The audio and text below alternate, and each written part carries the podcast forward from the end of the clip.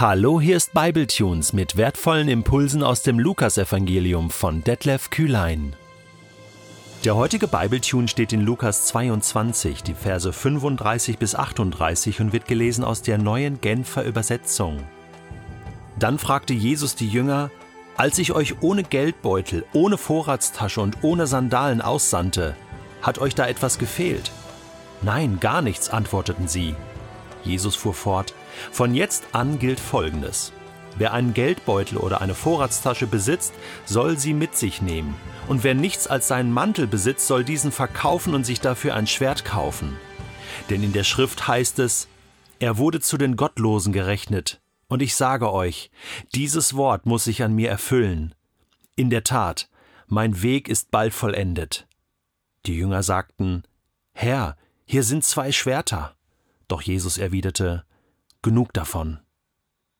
Ich treffe immer wieder Menschen, die mir sagen, weißt du, Detlef, ich lese schon gern in der Bibel, aber so das Alte Testament, das sagt mir überhaupt nichts. Und eigentlich braucht man das auch nicht wirklich, weil das Alte Testament. Es ist veraltet, wie der Name schon sagt. Und ich lese lieber im Neuen Testament. Das ist so neu. Und äh, da geht es ja auch um Jesus und, und äh, da ist eine ganz andere Stimmung. Ein Gott der Liebe und, und die Gnade und eben der neue Bund, in dem wir ja jetzt auch leben und nicht mehr so diese alten Sachen und, und Gesetze und, und schwierige Bibelstellen, die wir da auch im Alten Testament haben. Wusstest du, dass das sogenannte Alte Testament, ich nenne es lieber das Erste Testament, ähm, denn da wird schon deutlich, nach dem ersten kommt das Zweite Testament, das Neue Testament, beachte die Reihenfolge, dass das Erste Testament im Zweiten Testament 452 Mal zitiert wird, darüber hinaus noch erwähnt gedanklich Assoziationen zu alttestamentlichen Stellen, hunderte von Stellen im Neuen Testament. Wenn du die alle, weil man sie ja nicht mehr braucht, rausschneiden würdest, bliebe vom sogenannten Neuen Testament nicht allzu viel übrig. Fragmentarisches, was man nicht verstehen könnte. Nein. Es ist doch völlig klar, du kannst das Neue Testament nicht ohne das Alte lesen. Jetzt im Alten Testament, jetzt könnte man sagen, ja, aber Jesus, Jesus, das ist doch die entscheidende Figur im Neuen Testament. Ja, aber den hast du auch schon im Ersten Testament. Es gibt über 300 Prophetien auf Jesus und Jesus selbst zitiert hier in unserem heutigen Text eine, nämlich aus Jesaja 53, Vers 12. Und es gibt Diskussionen, ja, ist Jesaja 53 überhaupt äh, bezogen auf Jesus? Ist das überhaupt eine Prophetie auf Jesus? Jesus äh, sagt es selbst. In der Schrift heißt es, er wurde zu den Gottlosen gerechnet. Und ich sage euch, dieses Wort muss sich an mir erfüllen, denn mein Weg ist bald vollendet. Also wenn du wissen willst, wie die Sicht von Jesus auf das Erste Testament ist, dann musst du diese Stellen genau studieren, wo er von der Erfüllung der Prophetien in seinem Leben spricht. Das ermutigt.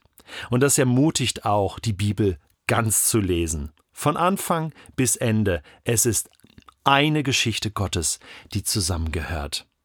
Um zu verstehen, was Jesus hier seine Jünger fragt und was er ihnen sagen will, müssen wir zurückblättern in Lukas Kapitel 10 finden wir die Szene, wo er seine Jünger aussendet und ihnen sagt, hey, nehmt nichts mit und geht in die Häuser und verkündet das Evangelium, sucht Häuser des Friedens und danach kommen sie dann zurück und erzählen begeistert. Ist ein, eine tolle Szene und darauf bezieht sich Jesus äh, als er sie jetzt hier fragt, als ich euch damals ohne Geldbeutel, ohne Vorratstasche, ohne Sandalen aussandte, also barfuß sind sie gelaufen, ohne irgendetwas, hat euch da etwas gefehlt? Und jetzt erinnern sich die Jünger zurück? Nein, gar nichts. Und man kann sich fragen, hm, wieso fragt er uns das jetzt? Jesus fuhr fort, von jetzt an gilt Folgendes. Es scheint so, dass hier eine, ein, ein neues Kapitel aufgeschlagen wird. Von jetzt an. ab jetzt. Ja, was ist denn jetzt anders? Was kommt denn jetzt hier zum Ende? Was beginnt denn jetzt hier für ein neues Kapitel? Es kommt jetzt das Leiden und Sterben von Jesus, des Messias. Es kommt hier zum Tod des Gottessohnes. Es kommt aber auch zur Auferstehung, zu einem Neuanfang. Alles wird sich erfüllen. Es wird vollbracht werden und es wird dann auch zur Aussendung der Jünger wiederkommen, und zwar zur weltweiten, zur großen Aussendung. Das heißt, das, was wir in Lukas 10 so ein bisschen als kleine Trainingseinheit erlebt haben, für Israel wird dann im großen Stil stattfinden für die ganze Welt. Von jetzt an gilt Folgendes. Und jetzt wird ein neues Kapitel aufgeschlagen und er bereitet seine Jünger mental darauf vor. Er sagt, wer einen Geldbeutel, eine Vorratstasche besitzt, soll sie mit sich nehmen. Bereitet euch vor, das wird eine große Missionsreise. Und wer nichts als seinen Mantel besitzt, soll diesen verkaufen und sich dafür ein Schwert kaufen. Wie ist das gemeint? Es ist ein bisschen verwirrend, denn wenn wir das jetzt hier wörtlich nehmen, also Geldbeutel, Vorratstasche, Mantel, ein Schwert kaufen, ja, was meint Jesus? Also braucht man jetzt doch ein Schwert und muss man kämpfen? Es gibt tatsächlich Ausleger, die in dem Dienst von Jesus eine politische irdische Dimension gesehen haben. Jesus der Zelot. Er hatte ja auch Zeloten in seiner Gruppe, der Freiheitskämpfer. Eigentlich wollte er König der Juden werden und wollte Israel befreien, und zwar physisch, mit Gewalt. Jetzt ist es nur so, klar, man kann das hier wörtlich verstehen und dann geht es auch in diese Richtung. Äh, Pinchas Lapid, äh, jüdischer Theologe, äh, sieht es zum Beispiel so, ich schätze diesen Ausleger sehr und lerne sehr viel von ihm, aber ich glaube, hier liegt er wirklich falsch. Denn die Jünger verstehen es ja am Ende wörtlich und sagen, ah, okay, wir brauchen Schwerter, ja, hier sind zwei. Und Jesus erwiderte, genug davon. Also damit meint er nicht, ähm, ja, okay, zwei reichen, sondern, sondern genug davon. Hey, es reicht jetzt. Also nein, das meine ich nicht. Und später wird er auch Malchus, dem das Ohr mit dem Schwert abgeschlagen wird, äh, wieder geheilt werden und er wird sagen, steck die Schwerter weg, wir kommen noch dazu. Nein, das ist nicht der Weg von Jesus. Er wird gewaltlos hingerichtet werden als vermeintlicher König der Juden und er wird sterben und sein Programm ist ein anderes. Er wird Pilatus sagen, mein Reich ist nicht von dieser Welt. Ich habe was ganz anderes vor. Ich habe Erneuerung, Rettung vor und nicht Blut und Kampf. Äh, er hat ja auch Simon Zelotus äh, zu seinem Jünger gemacht und hat aus ihm einen, einen ja, einen Mann Gottes gemacht, der für das Reich Gottes kämpft, und zwar mit Glaube und Liebe und Barmherzigkeit.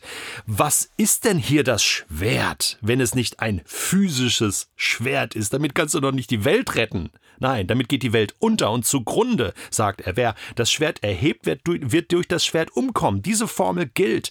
Ja, schau mal in Epheser 6. Da gibt es eine geistliche Waffenrüstung, da ist das Schwert auch bei. Das Schwert ist das Wort Gottes. Natürlich brauchen wir Waffen, natürlich. Jesus sagt, jetzt kommt ein neues Kapitel, hey, und kleidet euch ein mit einer geistlichen Rüstung, mit einer geistlichen Kleidung. Er benutzt andere Begriffe, aber es ist genau dasselbe Prinzip. Bereitet euch vor, es wird eine große Reise. Wir müssen auch leiden, wir müssen kämpfen, ja, das ist auch ein Kampf. Wir brauchen Waffen, geistliche Waffen, um diesen Kampf zu gewinnen.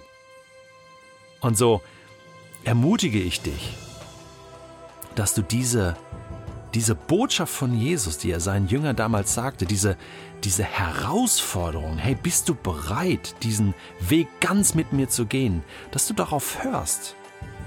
Jesus sagt, all das muss sich an mir erfüllen, mein Weg ist bald vollendet und unser fängt erst an. Kleine Hausaufgabe, Epheser 6, die geistliche Waffenrüstung. Lesen und beten und lass dich herausfordern.